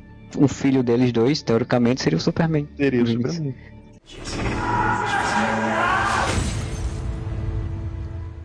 O senhor Márcio Fiorito acabou saindo, né? Sumiu da ligação. Então a gente vai encerrando o podcast. Eu queria só que vocês dessem uma consideração final, né? É, rapidinho, só para dizer mais alguma palavra sobre o seriado de Jessica Jones, senhor Moura. Então, eu, eu vou encerrar falando que Jessica Jones é um baita no seriado. Acho que todo mundo que tá ouvindo isso aqui já assistiu. E tá mantendo o nível Netflix da Marvel bem alto. E eu quero dizer que a gente estava falando aqui de, de, do que a gente espera, né? Pelo Cage, Punho de Ferro, pelo Demolidor. O que eu espero para defensores. Eu não sei qual vai ser a história dos defensores quando eles reunirem eles todos, mas eu digo qual eu, eu gostaria atualmente que fosse a cena final do episódio dos defensores ou uma cena pós-crédito. Eu gostaria muito de uma cena em que a gente visse o apartamento da Jessica Jones, ela sentada na mesa, entra alguém na sala e daí é tipo o Capitão América ou a Viúva Negra. Ele fala assim: ah, você já ouviu falar da iniciativa Vingadores? Ela baixasse a cabeça e falasse: ah, o fuck. Minha consideração final é que eu fiquei surpreso, né, pela profundidade que deu, pelo o papo que esse seriado nos proporcionou, além de, de quadrinhos ou de super-heróis. Eu queria muito a oportunidade de termos mais seriados com mulheres ou, ou negros, ou qualquer coisa que seja diferente do padrão normal, porque é possível e principalmente está comprovado que é possível você ter seriados dessa área de super-heróis que não sejam bobos. Não que não possam ter seriados bobos. Todo mundo aqui gosta do Flash, a gente concordou que tinha que existir o seriado da Supergirl, mas assim, eu quero mais seriados adultos também. Então a gente vai encerrando o podcast aqui. Agradecer ao seu Márcio Fiorito, que não está, né? Teve que sair, mas de volta semana que vem. Se você gostou, suas opiniões acerca de tudo que a gente falou, da série em si, das suas expectativas pro Luke Cage, deixa seu comentário, saia do feed, vai lá pro site deixa seu comentário. Deixe também seu comentário no facebook.com.br Twitter, que é o arroba e o contato arroba para seus e-mails. É, voltamos semana que vem. Bom final de semana para todos e Wareva.